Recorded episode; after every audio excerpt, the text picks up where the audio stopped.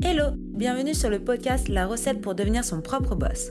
C'est mon tout premier podcast, alors sois gentil, laisse un commentaire et 5 étoiles. Tu peux aussi me retrouver sur les réseaux sociaux pour me donner des conseils. J'ai pensé que tu étais trop feignant pour lire mon livre, alors j'ai créé cet audio pour toi. Moi c'est Eva, autodidacte et entrepreneur. Je vais t'apprendre à monter un business à 6 chiffres. Te souhaitant une bonne écoute. Chapitre 5. La cuisson. Bâtir sa clientèle. Une transformation immédiate. Dans ce chapitre, on va se concentrer sur le qui plutôt que sur le quoi ou comment. Il n'y a pas de client parfait. Ton public cible idéal n'existe pas. Ta niche, elle, elle existe. Tu l'as déterminée depuis les volumes précédents et tout ce que tu fais, tu dois le faire en pensant à elle. Ta cible, tu ne la changes pas, tu l'atteins. Premièrement, il faut la comprendre. Ça t'aidera à l'attirer magnétiquement, ce qui facilitera grandement la création de ta communauté. On a dit communauté égale potentiel client client égale chiffre d'affaires égale liberté. Capiche Créer une entreprise et bâtir sa clientèle, c'est comme créer une grande famille. On doit instaurer une certaine confiance de l'indulgence, le sens des responsabilités, un sentiment d'appartenance et surtout de l'amour et de la franchise.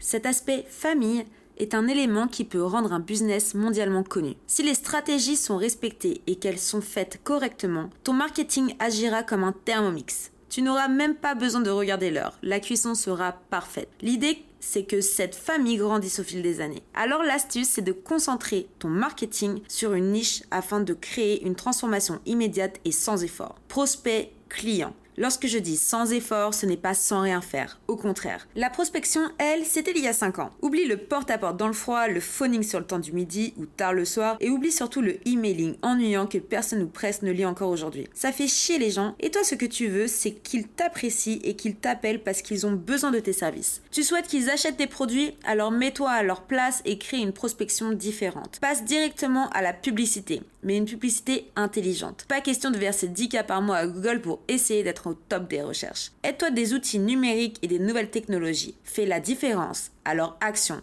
Mais attention, ne te brûle pas. Respecte le temps de cuisson si tu veux une dégustation digne d'un 5 étoiles. Patience. Mes astuces. 1. Créer du contenu partageable. 2. Être cohérent. 3. Trouver sa niche, super important. 4. Éducation, inspiration et divertissement, c'est ce qu'on attend aujourd'hui sur les réseaux sociaux. 5. Se concentrer sur la qualité vs la quantité. 6. Montrer son visage, n'aie pas peur de faire du fast cam et de faire des lives, de faire des stories, de parler à ta communauté, à tes potentiels clients. 7. Utiliser son savoir pour servir les autres. N'oublie pas la reconnaissance et la gratitude. Tu dois vraiment te soucier de ton public et vouloir qu'il réussisse. La bienveillance doit venir de ton cœur.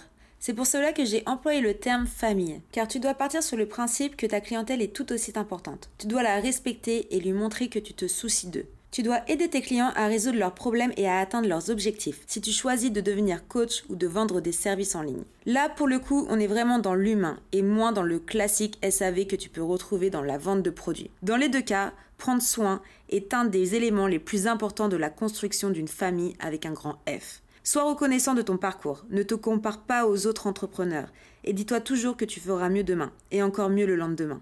Sois patient avec tes progrès. Rome ne s'est pas fait en un jour. Si quelque chose ne fonctionne pas, change ton approche. Une grande partie du succès est d'être patient et de ne pas abandonner lorsque vous n'obtenez pas de résultats rapidement. Alors persévère, toujours. Là, tu dois te dire, mais attends, tu ne m'as pas appris à bâtir une clientèle là. C'est pour cela que j'ai appelé ce chapitre la cuisson, car on n'apprend pas à cuire quelque chose sans l'avoir préparé avant. Bâtir sa clientèle ne s'apprend pas. Tu ne cuis pas tous les éléments de la même manière, tout dépend des ingrédients, de la préparation, des étapes de cuisine et surtout des ustensiles qui sont mis à ta disposition. Exemple, tu peux faire une omelette à la poêle comme au four. Ça ne portera pas le même nom et ça n'aura pas le même goût. Pourtant, il y aura les mêmes ingrédients. La technique s'apprend, oui. La technique de la cuisson, c'est simplement le temps. Sois patient. La technique est de se faire entendre. De par tes messages, tes valeurs, tes pensées et de ce que tu fais en général, parle de ton activité, de ton business autour de toi, où tu vas. C'est du farming.